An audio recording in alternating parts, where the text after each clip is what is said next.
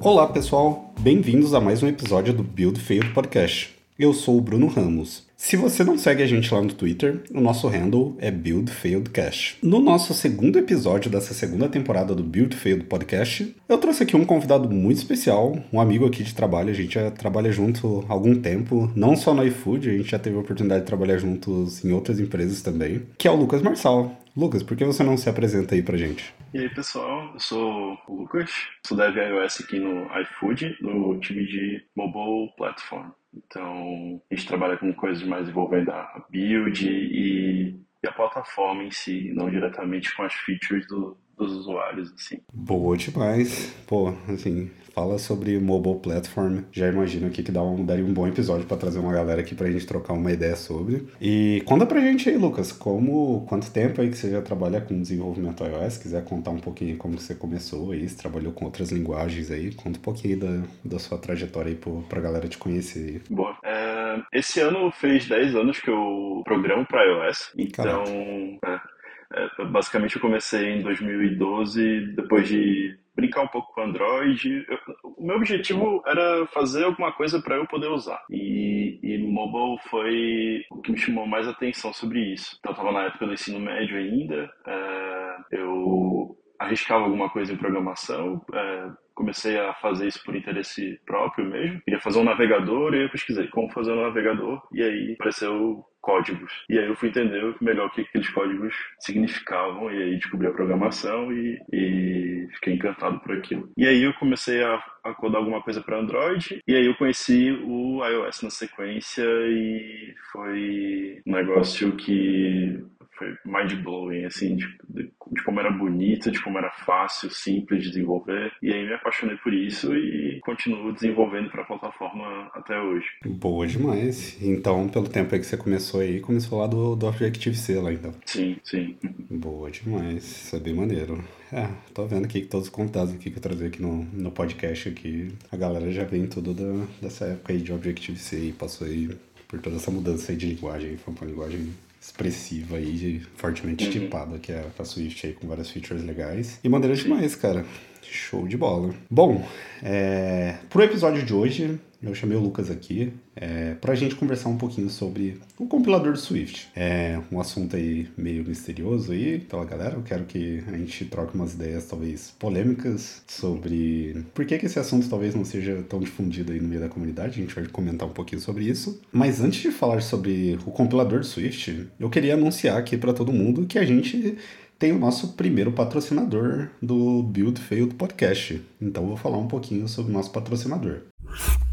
O episódio de hoje é patrocinado pela DevPass, a plataforma de treinamento 100% mão na massa para pessoas desenvolvedoras. Os membros da DevPass participam de simulações reais de equipes de desenvolvimento de produto, com mentoria diária de pessoas experientes do mercado. Tudo isso aplicando esses novos conhecimentos em projetos open source no GitHub. O conhecimento é passado por pessoas desenvolvedoras especialistas que trabalham nas principais empresas de tecnologia, como Amazon, Meta, iFood e XP. O aprendizado é iterativo e acontece através de code review, pair programming e live codings. Acesse agora devpass.com.br e aprenda na prática sobre Vue Code, SwiftUI, Viper, Clean Swift, testes unitários e outras habilidades iOS requisitadas pelo mercado. E os ouvintes do Build Failed Podcast têm 10% de desconto nos próximos sprints. Então basta acessar o link da descrição. DevPass, o passaporte que faltava para fazer a sua carreira decolar. Então, Lucas, para a gente começar o nosso papo aqui, eu queria perguntar aí, já jogar uma pergunta bem introdutória aí, do o que, que é o compilador Swift? O que que, quando a gente fala aí sobre compilador, acho que, nossa, eu não quero trazer uma aula de, de ciência da computação aqui, mas de uma forma aí que você acha que é interessante a gente compartilhar para a galera, assim, o que, que é o compilador Swift, o que, que tem atrás aí dessa linguagem, o que, que tem atrás aí de todo esse processo. É, você conseguir com, compartilhar um pouco aí com a gente?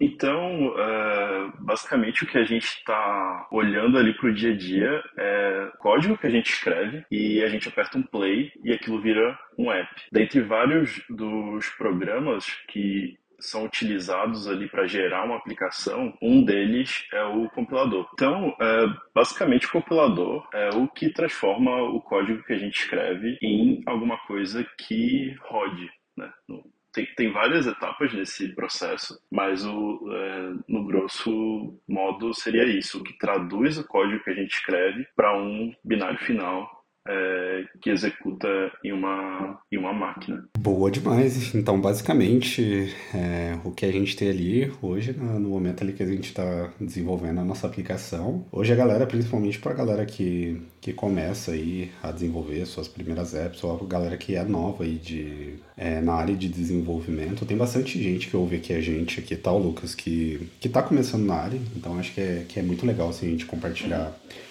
esse contexto mais introdutório, assim, antes da gente para uma segunda parte, comentar o que, que é, o que, que ele ajuda, assim, a gente na, no processo de desenvolvimento. Mas, basicamente, assim que a gente baixa ali o Xcode, começa a escrever o nosso código, a gente aperta ali o play ali do Xcode, igual você comentou, tem todo um processo ali que roda é, de como que, desde aquela funk ali, aquela classe, aquela struct que a gente escreve, como que ela vai ser executada ali pelo, pelo iPhone ali, pelo, pelo seu Apple Watch, pela sua TV OS ou pelo seu Mac ali. Então, eu, é, é muito legal, assim, porque, pô, quando você vê lá a programação, talvez as pessoas que fizeram faculdade viu coisas talvez relacionadas a assembly ali e fica muito na dúvida, tipo, pô, como que uhum. O meu código ali, tipo, que é escrito em Swift, que é, que é o nosso tema aqui, como que aquele código se transforma nisso, assim, eu acho que, que esse que é o ponto legal da, é, das pessoas talvez entenderem de uma forma mais introdutória ali o que, que é o compilador em si. Então, basicamente, são várias etapas ali, né? Então, o compilador, ele tem algumas etapas ali desse processo. Então, ele é esse pacote que ali é dividido em cinco, seis etapas, eu não me lembro ao certo, aqui a gente pode conversar um pouquinho disso também. Que vai fazendo a tradução ali do seu código, vai passando ali por validações, é, até ele se transformar ali num código de máquina que vai ser ali o seu binário final, que um iPhone ali vai saber lidar com esse conjunto de instruções e vai executar sua aplicação, assim. Então é esse o contexto, assim mesmo. Não estou falando uma abobrinha aqui, não. Eu não sou pró em, em compilador aqui. Eu me interesso muito pelo assunto, mas eu não sou pró no assunto também. Não, boa. Perfeito. É exatamente isso é, nesse contexto de pegar um código que a gente escreve até virar um binário executável, o compilador ele faz parte disso. Então, o compilador ele tem a parte fundamental naquilo. Então, nesse processo, o compilador do Swift, né, o Swift C, que é o, o executável, entrando ali na, nas entranhas ali do Xcode, você vai encontrar um executável chamado Swift C. Ele basicamente ele é um, um front-end de compilador então, que ele vai, ele vai pegar o código que você escreve em Swift, vai traduzir, entrando no contexto ali de é, que a gente pode explicar um pouquinho melhor como é que funciona também. Ele traduz em, um, em uma outra outra linguagem, que é o LLVM IR, e ali a, meio que acaba o. É, também tem um, umas funções de otimização e coisas do tipo, mas ali meio que acaba a função do compilador do Swift, né? e dali para frente é, é, é, são outros programas que fazem parte ali daquele pacote chamado LLVM que baixam o nível do código, vamos dizer assim, até virar um binário executável que um processador consegue entender. Né? Então é exatamente isso. Boa demais. É, e é interessante, assim, quando você comenta ali da parte do, do front-end ali, do, do compilador ali, que é o Switch C, que inclusive você consegue rodar comandos aí através do, do seu terminal ali para compilar o seu próprio código ali de forma manual. E, e assim, antes do play, assim, de você realmente lhe dar um run ali na, na sua aplicação ali no Xcode, a gente tem ali o sistema de integrado dentro do próprio Xcode ali, que são talvez warnings e errors ali que são é, indicados ali no código enquanto você está desenvolvendo e isso daí também é o compilador que faz. Ele também tem, tem essa parte, certo? E tipo, o que, que é essa parte assim do compilador? Eu sou curioso, assim, porque Pô, tipo, como que o Xcode executa isso, assim? Ele fica lá dando um loop lá, dando com um observable ali de quando tu escreve teu código ali, ele fica executando isso, o compilador fica Sim. executando isso? É, então, basicamente, essa parte que o Xcode usa para para identificar warnings e erros, ele está chamando sim o compilador e mas, mas aquela parte ela fica restrita a um é, o compilador do Swift, né, esse front-end, que é uma etapa da compilação, ele, ele como um todo, ele também tem várias etapas. Então, a primeira delas é fazer o parse do código. Então, ele vai pegar o código que a pessoa escreveu e vai fazer um parse daquilo. Então, vai ver se, se por exemplo, é, depois que você escreve é, funk, é, vai vir um texto que vai ser o nome daquela função e, e não vai vir tipo um ponto e vírgula ou é, abre chaves ou coisas do tipo assim. Então é uma, é uma análise mais simples assim de, de fazer o passe do código para uma AST, né, que é uma é sim, uma sim. árvore de sintaxe é, abstrata, né? Então e, e o próximo nível também é a análise semântica do código. Então ali ele consegue pegar mais erros de, por exemplo, tu tá colocando o valor é, 6 para uma string. Isso vai aparecer um errinho ali no Xcode falando que não, não é o tipo certo, né? Então, aqui ele faz uma análise semântica ali para garantir se o é, o, o, type check ali do, do Swift, né? Então, essa parte do Xcode ali de warnings e erros, ela vem desses dois primeiros, duas primeiras etapas ali do, do compilador. Inclusive tem ferramentas é, que você consegue utilizar aí para automatizar o processo de desenvolvimento que entra no meio dessa parte do compilador, né? Um exemplo que a gente tem disso é o Swift Syntax, né?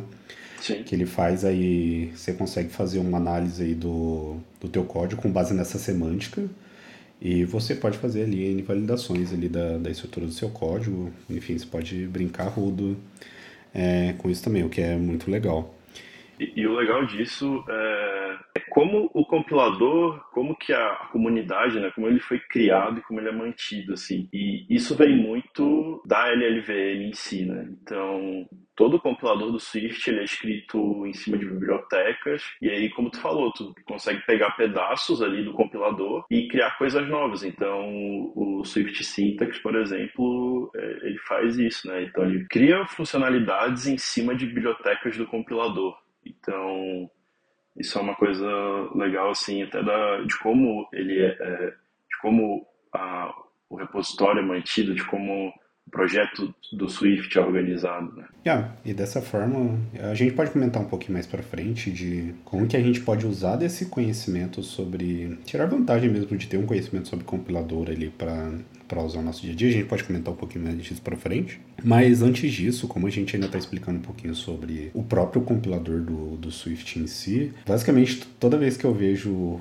LLVM, eu falo, é, é sobre compilador, assim, tipo, e o que, que é o LLVM em si? Ele é uma base? Ele é uma outra linguagem? É, o que, que é, assim, tipo, o LLVM para o compilador do Swift em si? Ela é um, é um projeto de ser um framework para criação de compiladores. A LLVM está para o compilador do Swift, assim como o UIKit está para uma aplicação comum iOS. Assim. Então, é, é comum tu ver no, no aplicativo iOS é, botão chamado UI Button, coisas do tipo que sim, vem Dessa, desse framework UIKit. Então, se tu abrir o código do compilador do Swift, é, tu vai ver muita menção a LLVM. É, então, tu vai ter é, alguns tipos que são declarados na LLVM que tu usa na construção do teu compilador e, e coisas do tipo.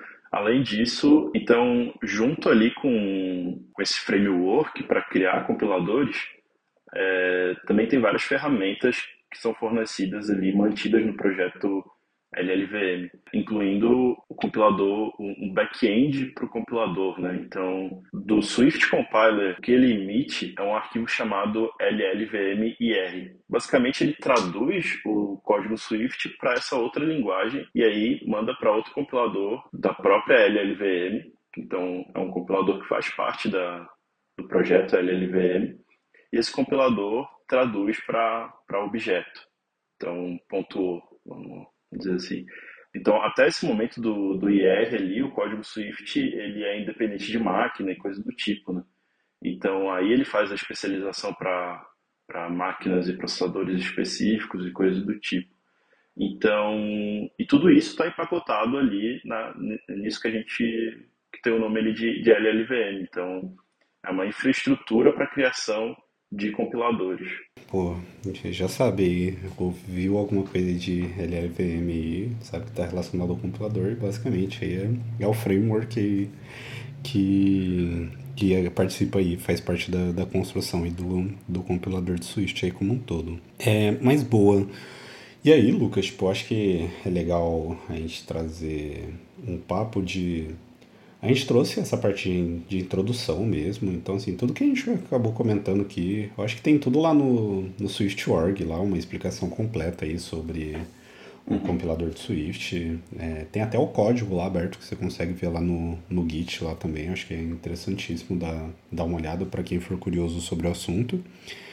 É, e para não ficar uma aula aqui de faculdade esse episódio em si, eu acho que é legal trazer é, a gente puxar um pouco o contexto de, pô, por que talvez é interessante eu saber alguns pontos sobre o compilador ali, então entender o que que isso talvez fica abstrato ali do lado do Xcode. Então, pô, às vezes uh, algumas pessoas nem sabem lá que a gente tem umas linker flags lá que a gente configura.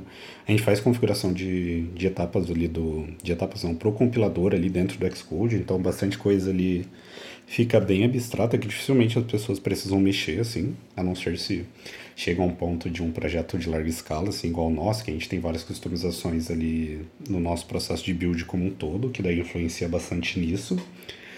É, mas a gente trazer esse contexto mais pro, pro dia a dia, assim, então na, na sua percepção, a gente pode começar, tipo, aí se quiser se aprofundar também, ou a gente pode ir desenrolando o assunto, a por que é importante, assim, tipo, talvez o que, que a gente consegue otimizar ou performar aqui do, no lado do escrevendo um código ali mesmo, que é interessante você conhecer ele do compilador, ou em que parte ali do processo, tipo, é interessante ter algum conhecimento sobre o compilador em si. Um dos pontos, uh, assim, principais é a parte da otimização. Então, quando a gente fala de, de LLVM, por que usar por que usam a LLVM, coisas do tipo, por que esse é um projeto tão relevante. É, a parte de otimização é o que vem, assim, é um ponto diferencial. Então, e a gente está um pouco fora disso, assim, no dia a dia. A gente vê, é, por exemplo, ah, tem algumas flags no Xcode que são é, otimizar para velocidade, otimizar para tamanho. É, quando que eu uso Sim. aquilo, sabe? Então, quando você quer enviar a tua aplicação ali para a loja, tu quer que ela tenha um tamanho é, mais reduzido, assim. Então, ela ativa é, a otimização de, de tamanho. E aquilo faz uma baita diferença no binário final. Então, isso são coisas assim que a gente fica um pouco distante quando a gente está trabalhando nesse ecossistema do Xcode ali, né?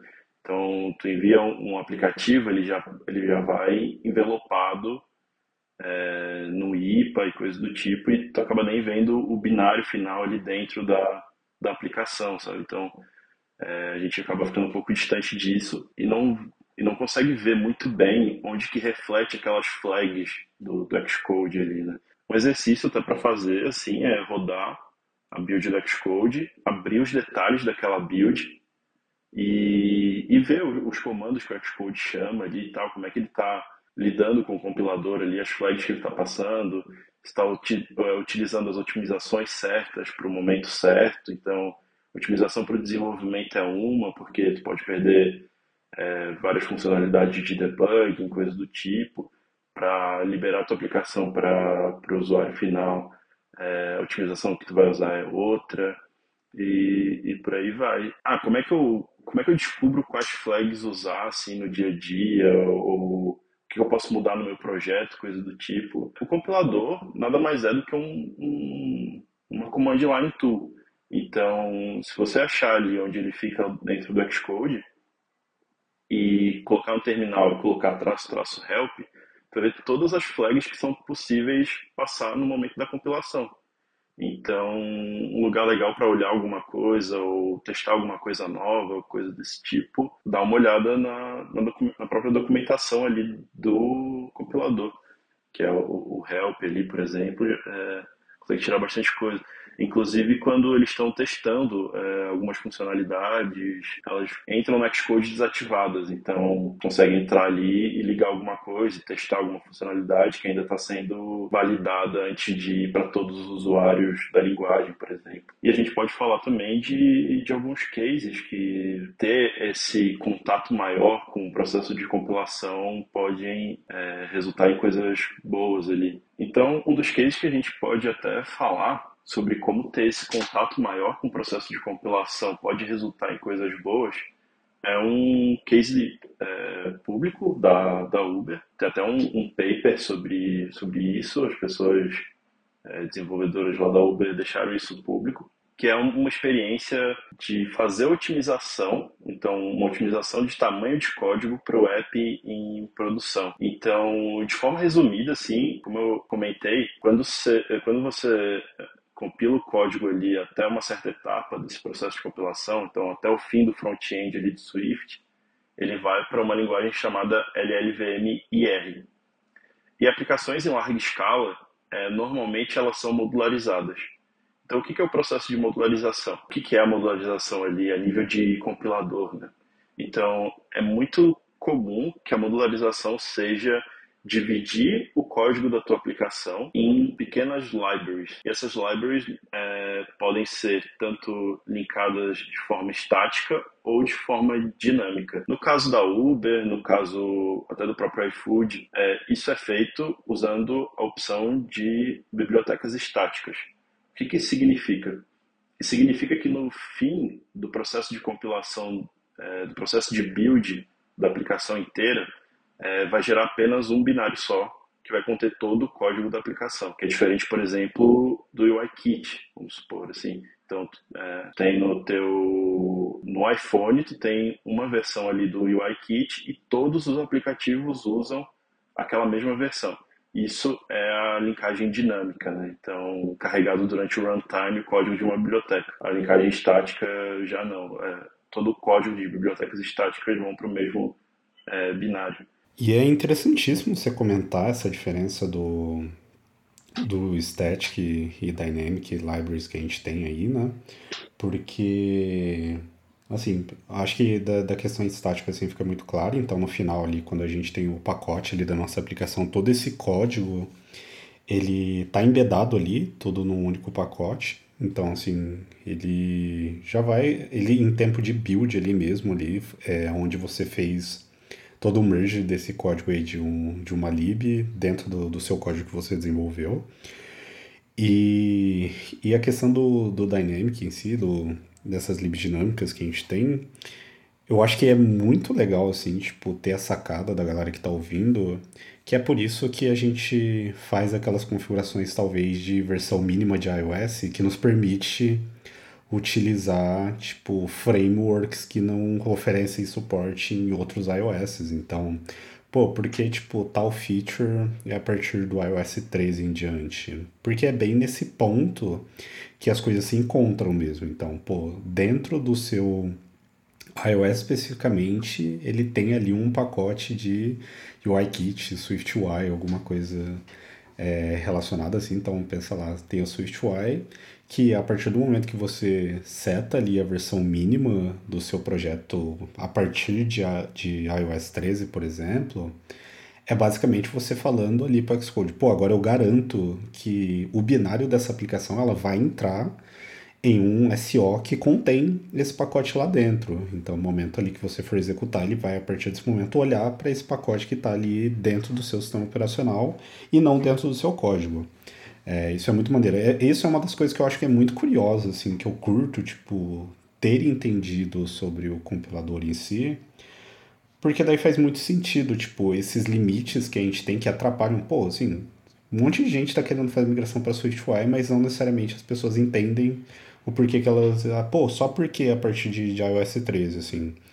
E aí, tipo, te dá uma visão melhor de porque algumas features específicas do iOS, tipo, pô, você fica mais revoltado assim porque alguma feature não tá, tipo, não tem o, o suporte para alguma retrocompatibilidade, alguma coisa do tipo.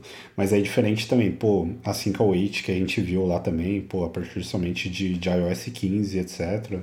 E é totalmente entendível, porque, pô, isso daí mexe muito ali na parte low level ali de, eh, de um device e como o sistema operacional vai gerenciar aquilo, assim. Então, pô, olhando ali pro assim que é pro Swift Concurrency, assim, em geral, pô, isso lida totalmente ali com threads ali, como que a gente passa a mexer com threads diferente de tudo que a gente teve até agora. Então é normal, tipo, isso estar embedado direto no SO e você ter que ali linkar sua aplicação com uma versão mínima para você conseguir prover aquela funcionalidade. Isso é muito legal e esse tipo de conhecimento eu acho que é, é te dá uma visão é, muito ampla assim sobre o desenvolvimento iOS em específico, é o nosso ecossistema aqui. É, e é muito legal isso, eu curto bastante esse tema. Aí se eu falei alguma besteira aqui, você pode corrigir aqui, tá, Lucas? Eu tô viajando, que eu comentei, eu não sou um expert aqui em compilador, só sou curioso do assunto, mas eu acho que é, que é bem maneiro, assim, essa linha de raciocínio, assim, o que, que você acha, assim, acha que faz sentido, não, não faz? perfeito, é, é exatamente isso. É... E isso também é um ponto, até na parte, trazendo, assim, pro contexto de como estruturar uma aplicação modularizada e coisas do tipo, é um dos pontos que mais me perguntam é, como é que eu faço, o que, que eu escolho? Eu, eu, eu, separo em framework, eu separo em biblioteca, framework estático, framework dinâmico, biblioteca estática biblioteca dinâmica, e o que, que são, o que, que, o que, que são esses, essas palavras assim, né? Então, é, basicamente um framework ele é uma pasta que dentro dele contém um binário e esse binário é uma library. Então, um framework dinâmico, o que ele basicamente ele é uma ele é uma pasta. É, é porque usar uma pasta, né? Por que criar uma pasta? Porque tu consegue colocar resources ali dentro. Então, tu consegue colocar imagens, tu consegue colocar coisas que só vão pertencer àquele, àquele pacote, aquele framework ali. Então, mas dentro daquele framework, dentro dessa pasta, vai conter uma library. Então, uma library dinâmica ou uma library estática. É... Não faz muito sentido ter um framework estático, porque esse, é, pensando assim no, no, no, processo de, de como ele funciona na prática, né? Aquele binário que está ali dentro daquele framework, esse framework não tem como ele, ser distribuído com a tua aplicação. Tanto que se tu tentar fazer isso, tu vai receber um, um erro da Apple falando que é, só permite distribuir é, um binário por pacote, algo desse tipo. É, porque o código que está naquele framework estático ele vai ser colocado dentro do código da tua aplicação. E, e por que, que existe isso, por exemplo, no CocoaPod? É, alguns frameworks com biblioteca estática e coisas do tipo. Basicamente, ele existe até certo ponto, porque dali em diante o que o CocoaPod faz é não colocar aquilo, esse framework na tua aplicação, então ele corre dentro daquela pasta, copia os resources para dentro do teu aplicativo e então tipo são é um processo ali da build no CocoaPod, então esse código tu consegue até olhar no teu projeto, assim, se tu integra o CocoaPod diretamente, tem todo o código dessa lógica aí é, então, um framework estático não, não, não, não tem como tu, tu utilizar isso, sabe? Então, é, framework dinâmico já não. Framework dinâmico ele vai estar numa pastinha é, chamada frameworks dentro do, da tua aplicação e ele vai ter um binário, uma biblioteca dinâmica que vai ser realmente utilizada ali em tempo de, de execução da tua aplicação, né? Então, o código que está ali dentro, é, código ele, ele fica ali, né? Ele é um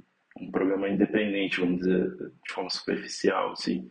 A diferença ali são as libraries e como elas funcionam. Então, a library dinâmica, tu precisa ter ela ali em runtime para tu carregar ela para tua aplicação e a biblioteca estática, ela é basicamente um grupo de código que tu vai colar dentro da tua aplicação, vamos dizer assim.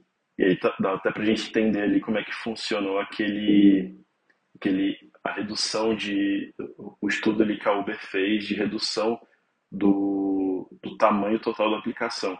Então, o app da Uber, ele é todo modularizado utilizando static libraries. Então, no final, ali o app da Uber tem é, um binário com todo aquele código ali dentro. Então, como é que funciona o processo da compilação? Então, a compilação ali, é, usando build system tipo Buck, Bazel, é, Xcode, é, basicamente a compilação nesse caso é feita por módulos. O que, que são módulos? Módulos são bibliotecas estáticas. Então, cada módulo gera uma biblioteca estática, que no final vai ser linkada junto numa aplicação é, só. Então, o que acontece é que ele roda em cada módulo, ele chama o compilador do Swift, é, gera um ponto A. O ponto A é uma, uma biblioteca estática que contém vários pontos O, que são a tradução de cada Swift file para um objeto é, de forma superficial. E aí ele roda a, a otimização é, de tamanho é, nesse processo de, de transformar esse módulo, esses vários arquivos Swift, em é, uma biblioteca estática. E aí isso acontece de forma independente. Então, cada módulo vai rodar esse processo separado. Então, de pegar um código Swift, transformar em R, rodar otimizações, gerar um ponto A. E aí, para cada módulo, vamos supor que a Uber seja feita utilizando mil módulos. Então, para cada módulo vai rodar esse processo. Pegar o código Swift, transforma em uma linguagem intermediária, roda otimização, gera uma biblioteca. E aí, o que eles fizeram foi mudar um pouco como funciona esse processo da compilação.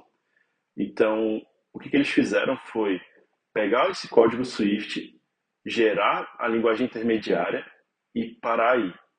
E aí rodar isso para todos os módulos. Então, para cada módulo, em vez de gerar uma biblioteca, gerava uma, um, é, uma o código do LLVM-IR, então a linguagem intermediária ali, e juntava todos esses IRs em um IR só, utilizando um programa da, da, da LLVM, que se não me engano é o LLVM-link. Então, eles compilaram todos os módulos até essa linguagem intermediária juntaram em um só e aí rodaram otimização em cima disso tudo. Então, desse único arquivo. E isso deu uma redução de 23% do, do code size da, da, da é, code size não, do, do binário final ali da aplicação da Uber. Tem vários outros outros pontos que eles abordam no paper. É, recomendo até a leitura assim, para quem quer se aprofundar um pouco e ver um, um pouco do resultado ali. E, mas é bem interessante, assim, e, e aí conseguiram é, reduzir ali o, o tamanho da, da, aplicação no celular das pessoas, né, em 23%. Então, se a gente está falando de um binário de 100 mega, então tiraram 23 mega desse binário final. Então, é, é, um, é um case interessante, assim, apesar de super complexo. Então, é bem difícil a gente trazer isso assim pro dia, pro, é, se não me engano, até pelo Xcode isso é impossível fazer. Então, teria que ter algum build system alternativo e coisa do tipo, como a Uber utiliza, é, hoje, se não me engano, utilizam Bazel, utilizavam um Buck quando fizeram esse, esse, essa otimização.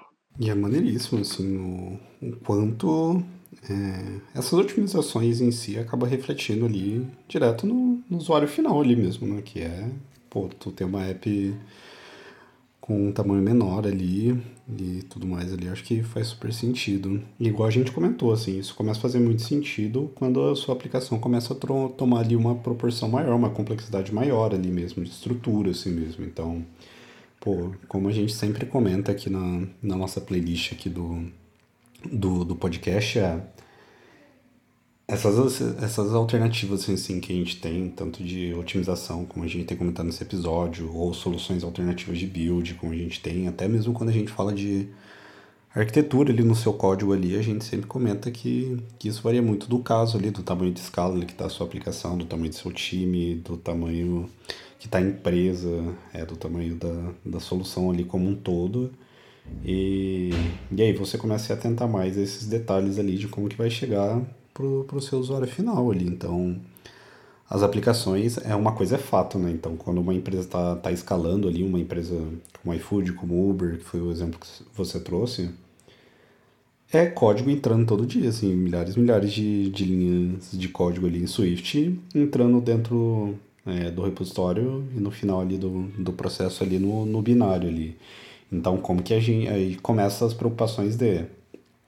Pô, nesse nível que está escalando, com vários times aqui trabalhando em não, cima, colocando vários não. resources ali, linhas de código na nossa não aplicação. Muito Flutter. Como que a gente vai fechar essa torneira de nosso binário crescendo exponencialmente a cada versão que entra na loja ali. Então, assim, esse é um caso que, que você começa a ter esse tipo de preocupação. Então, é interessante, sua empresa está crescendo aí é, a nível de time e produto, eu acho que inevitavelmente você vai cair nesse tipo de problema e vai ter que se aprofundar um pouco mais sobre esse tema em si. E outro ponto também que é, é olhar assim mais perto para como está é, interagindo com o compilador, é, além do, do resultado final que vai para a mão do usuário, dá para fazer bastante coisa envolvendo a produtividade mesmo do, dos desenvolvedores.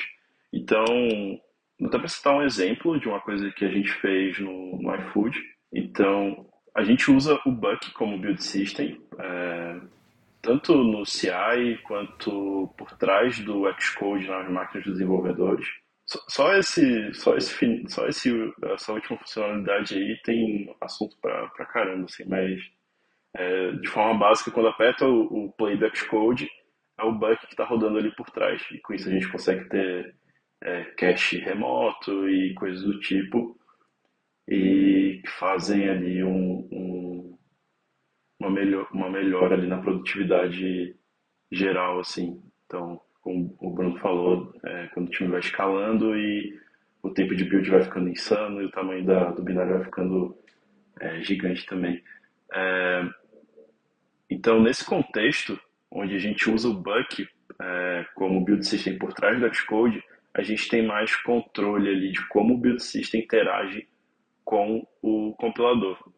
Então, e isso abriu portas para a gente testar coisa nova, assim, então e fazer algum, até melhorias ali em como o Buck funciona e é, nessa interação.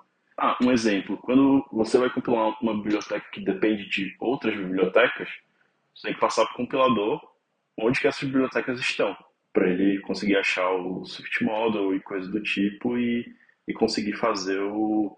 É, ah, é, a minha biblioteca está chamando esse tipo.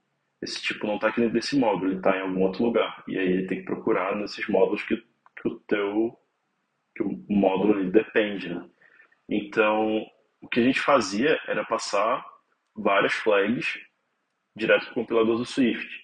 E uma das funcionalidades é, que surgiu ali no, no compilador do Swift, que já tinha no CLang, que é o compilador de C++, C e, e Objective-C ali da LLVM, era utilizar um é, Virtual File System, tipo a técnica ali de Virtual File System. Basicamente, em vez de passar várias flags para o compilador de onde estão todas as bibliotecas que um módulo depende, então, por exemplo, o módulo principal da aplicação, ele depende de todos os outros módulos ali. Então, vamos supor, ah, o módulo do, do app depende de mil módulos. Sim, sim, sim. Como, se fosse uma aplicação grande, é, são mil flags ali que tem que passar na hora de compilar o código da tua, do, do, do módulo do, do app. E utilizando ali o Virtual File System, que não estava não, não tava disponível para usar no Buck ainda, a gente conseguiu reduzir uma média de dois minutos do tempo de build da aplicação, uma clean build, né? Que é uma, a primeira build que tu faz sem ter um cache ou coisa do tipo. Uh, outro exemplo do iFood, ah, a gente vai utilizar o cache remoto. Tudo ali na, no, no ecossistema ali do Xcode funciona para builds que são feitas na tua própria máquina. Então, se tu pega um artefato de uma outra máquina e tenta rodar o aplicativo ali na, na sua e tentar debugar, vai acontecer alguns problemas, não vai conseguir identificar alguns tipos e, e coisas assim, podem acontecer muito. Então, um conhecimento mais aprofundado de como funciona, como funciona esse, esses objetos, o que é o Swift Model, é, como que o LLDB interage com uma aplicação Swift, e coisas desse tipo também é necessário para fazer um negócio desse funcionar. Outro case também, isso já para uma build incremental, né? Então, tu executa a primeira build, faz uma alteração no teu código, build de novo, isso é uma build incremental. Sim, sim. É, uma coisa que a gente fez foi, então, por exemplo, se tu tem um módulo A que depende de módulo B, toda vez que tu alterar o módulo B, o módulo A precisa ser recompilado. Mais ou menos é essa lógica que os build systems utilizam e coisas desse tipo. É, como é que o build system sabe que um módulo foi alterado? Então, ele olha para um arquivo, enfim, tem, tem várias lógicas, mas uma delas é olhar para o arquivo, é, além de olhar para o source file, dá para olhar para o Swift model, que é um arquivo também emitido pelo compilador ali. Se qualquer alteração que tu fizesse, esse arquivo era alterado. Em, em versões mais recentes ali uh, no Swift foi introduzido uma flag de Library Evolution. Então, o que acontece é que quando tu vai criar uma library, ele emite um novo arquivo chamado Swift Interface que é basicamente muito parecido com o ponto H de, do, do, do Objective-C, dessas linguagens da C Family, né? Basicamente, a gente passou a olhar para aquele arquivo na hora de saber se precisa invalidar o cache ou não de uma dependência. Então, é, o que resultou ali, né? Então, se tu altera o código da biblioteca B, mas o código privado, vamos dizer assim, o código que não é uma, não ter a API daquela biblioteca, é, a biblioteca A não seria rebuildada. E isso economiza, olhando assim para a escala, isso fez nossas builds de builds incrementais ficarem muito mais rápidas também, num panorama geral assim, porque tu não precisa recompilar A. No final, quando tu está gerando a aplicação, vai ter o processo de link. É na linkagem ali que tu precisa é, ter o código das bibliotecas e, e coisas do tipo. Então, se tu alterou o código de uma, que não é público de uma biblioteca, tu não precisa recompilar as dependências, é, os, as bibliotecas que dependem dela. Então tu só precisa relinkar de novo. E é isso que a gente acaba fazendo ali. Então, se não altera nada público, não precisa recompilar as bibliotecas que dependem daquela biblioteca alterada, só relinka e pronto. E isso diminui pra caramba ali o tempo da, da build incremental também.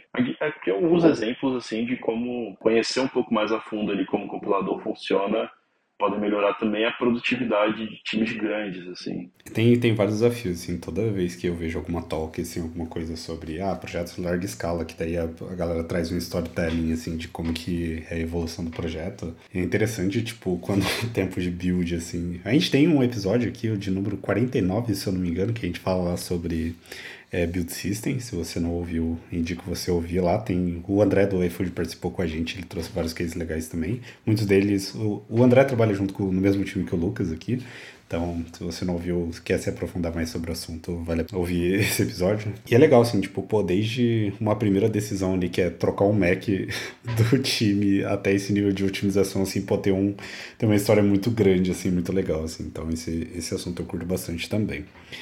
E legal, Lucas. Cara, algo que eu queria perguntar antes de a gente para uma parte aí de, de indicações aí, talvez você que já, já tem algum tempo aí trabalhando, se aprofundando mais nesse assunto é, de compiladores em si, tem trabalhado bastante com essa parte de build lá no, no nosso time do iFood. Na comunidade em si, cara, eu vejo que é um assunto pouco explorado, pouco difundido, pouco discutido. Acho que a galera deixa o assunto de, do compilador de Swift bem de lado, assim mesmo, saca? E aí eu acho que, que tem vários pontos, assim, de do porquê que a galera não discute sobre isso, mas na sua percepção, assim, tipo, como que você sente isso da comunidade, assim, tipo, sobre o compilador do Swift, assim mesmo?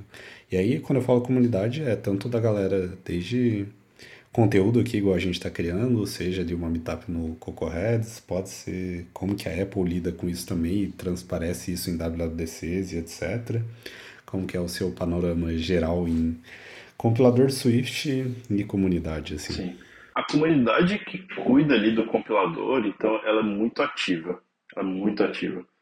Mas, olhando assim no panorama geral de pessoas desenvolvedoras iOS, tem muito pouco que interage assim com o, a comunidade do compilador. A gente acaba não tendo é, muito conteúdo em português principalmente, assim, então é um negócio um pouco precisa de um esforço a mais ali para conseguir achar alguma coisa. A comunidade do Swift em si é uma comunidade super forte, é, é encabeçada ali pela Apple, mas é, tudo do Swift ali é, é público.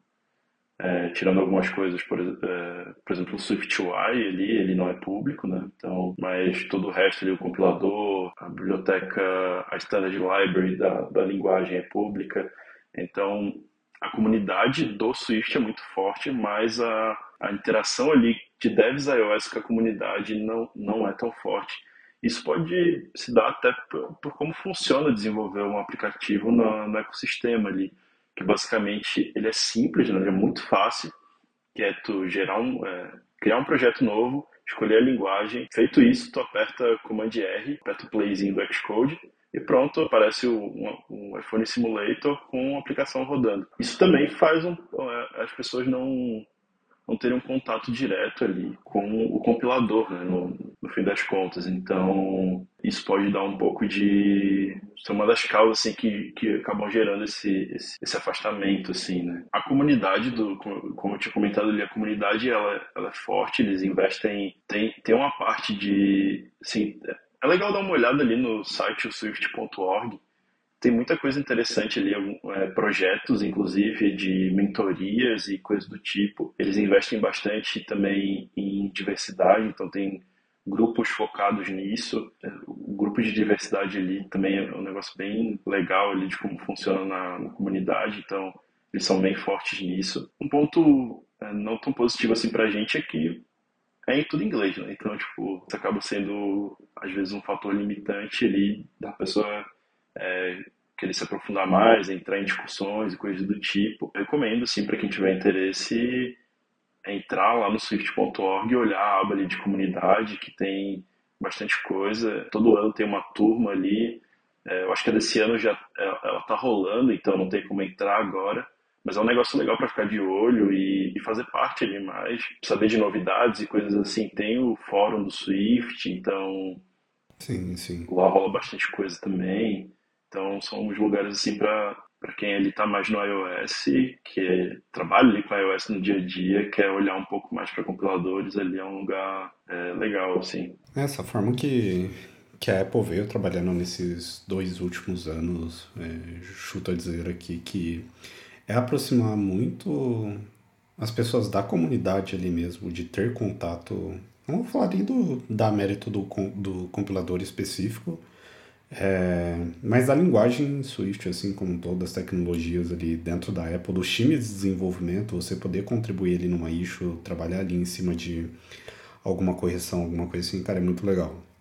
Eu, inclusive, faço parte do, do grupo lá de diversidade lá, já participei em reuniões de Zoom, assim, com uma galera muito legal. Isso é bem maneiro. E, e, é uma baita de uma oportunidade, assim. E o que você comentou sobre talvez a gente ter essa forma tão abstrata hoje de desenvolver uma aplicação é justamente o que a gente falou no, no, no último episódio que, a gente, que eu troquei uma ideia com, com o Caio, uhum. que a gente falou sobre, assim, pô, é, hoje você, você tá cada vez mais longe da de conhecer ali a, as coisas debaixo dos panos ali, como que ali uma API funciona, como a SDK funciona. Então, pô, hoje com o SwiftUI ali, que nem a gente comentou com cinco linhas de código ali, você apresenta uma lista ali super completa ali. Uhum. E, e essa mesma aplicação ela roda em diferentes plataformas, assim. E, e é o que eu também acredito que acaba afastando bastante a galera desses assuntos, assim. E inevitavelmente, como a gente comentou, a galera tem mais contato quando de fato precisa e a galera começa Sim. a passar por uma treta ali dentro do seu projeto e tudo mais, assim. É, concordo bastante. É bem interessante esse ponto que, que você comentou, assim. Outra recomendação, assim, também para quem quer entender melhor ali como o compilador funciona. Então, de novo, no próprio swift.org ele consegue ver todas essas etapas de é, cada etapa do compilador do Swift, coisas do tipo. Mas indo no nível até um pouco mais é, experimental, assim, no site da LLVM tem um, uma, um post de meu primeiro compilador front-end, algo assim. é, que se chama. Esse tutorial ele é feito de, se não me engano, uns 10 passos de como usar LLVM para construir o seu compilador front-end. Então é basicamente ah, como usar LLVM para construir o front-end do Swift, assim, né? Como criar uma linguagem utilizando LLVM. Né? Então, nesses, nesses 10 etapas, tu vai dentro ali de como usar a LLVM para criar uma linguagem própria. Então, é, o nome dessa linguagem é Kaleidoscope, que é a linguagem que eles usam, é, que é, que é criada ali durante esse tutorial.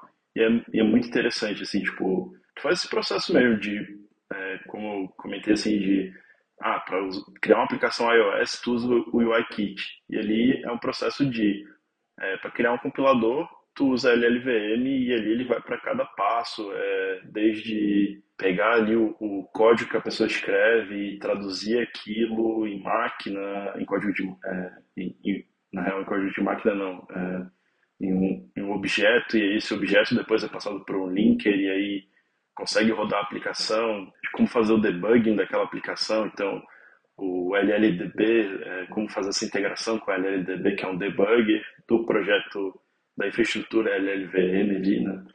Então, essa é uma outra dica de conteúdo assim para quem quer se aprofundar mais. E é bem, é bem legal assim fazer essa experiência ali de fazer o teu o teu próprio compilador, assim. Então, acho que te dá muita, muita visão, assim, do, do que rola ali, sabe? Então, é, essa é uma recomendação, assim, para tipo, quem quer olhar mais adentro como funciona esse, todo esse universo ali de, de compiladores, né? Show demais, Lucas. E ah, algo que eu lembrei aqui também, né, valeu pelas indicações. A gente vai deixar todos os links aqui que o Lucas trouxe aqui pra gente. E, e aí fique à vontade aí para dar uma olhada e se aventurar aí sobre compiladores em si. E algo que você comentou, julgo a dizer que esse episódio aqui deve ser um dos primeiros ou pouquíssimos materiais que a gente está tendo de compiladores agora na comunidade BR aqui, cara, porque eu fui procurar também, é, até mesmo para pegar algumas inspirações, assim, algumas dúvidas ou algum, é, algum insight legal para gravar esse episódio, cara, eu não achei nenhum mesmo, assim. Sim. É, muito que você acha é, tipo, no máximo é algo, relacionado a build e tudo mais, mas sobre compilador, assim, não, eu não achei nenhum mesmo, assim. Me sinto lisonjeado de estar fazendo esse trabalho aqui junto com você, que acho que é, que é bem interessante trazer esse ponto. E é isso, Lucas. Cara, eu queria agradecer imensamente a sua participação aqui. É, como eu acabei de comentar isso, pô, cara, eu acho que tem um material incrível aqui que a gente criou. E eu aprendi muito nesse episódio aqui também. É muito legal ter esse privilégio aqui de trazer pessoas com conhecimentos absurdos aí em diferentes partes aí no, no desenvolvimento de uma aplicação e tá agregando aí no conhecimento como um todo, não só meu, mas de toda a galera que tá ouvindo a gente aí. Quer deixar algum recado final aí pra galera aí, se despedir? Queria agradecer também por ter convidado, tipo, é sempre bom trocar ideia contigo, é, ainda mais compartilhar um, um conteúdo que eu, que me interesso pra caramba, assim, com, com a comunidade, com, com os ouvintes do, do, do podcast. Fechou então, galera. Lembrando mais uma vez, se você não segue a gente lá no Twitter, nosso handle é BuildFieldCast. A gente tem feito um trabalho aí em diferentes redes sociais, então a gente tem postado algumas coisas lá no, no Instagram, no Twitter e no meu perfil lá no, no LinkedIn lá. É, Lucas, conta aí pra gente se, se a galera quiser trocar uma ideia aí sobre compiladores, aí, entender mais aí sobre o seu trabalho aí, onde que a galera consegue te encontrar? Todas as redes sociais, Twitter, Instagram, LinkedIn, é barra LCS, que é Lucas sem vogal, LCS Marcal. Então aí consegue achar em qualquer lugar. E se quiser trocar ideia, coisa do tipo, é só adicionar que a gente troca ideia. Eu curto bastante falar sobre compiladores ou qualquer outro assunto também, modularização, build, coisa do tipo. É sempre legal compartilhar essas coisas e trocar experiências. Boa demais. Eu vou até deixar aqui a indicação aqui, inclusive, de um artigo do, do Lucas que tem lá no, no Medium lá, contando como, como é, compilar uma aplicação e buildar a sua, sua aplicação iOS sem utilizar o Xcode, que é muito maneiro. Tem um conteúdo muito legal nesse artigo. Eu acho que é muito curioso para quem quer dar ali o seu primeiro passinho ali em ver como que as coisas funcionam fora do Xcode. Isso é muito maneiro. Então vou deixar o link aqui. Então é isso, galera. Muito obrigado e até a próxima. Valeu!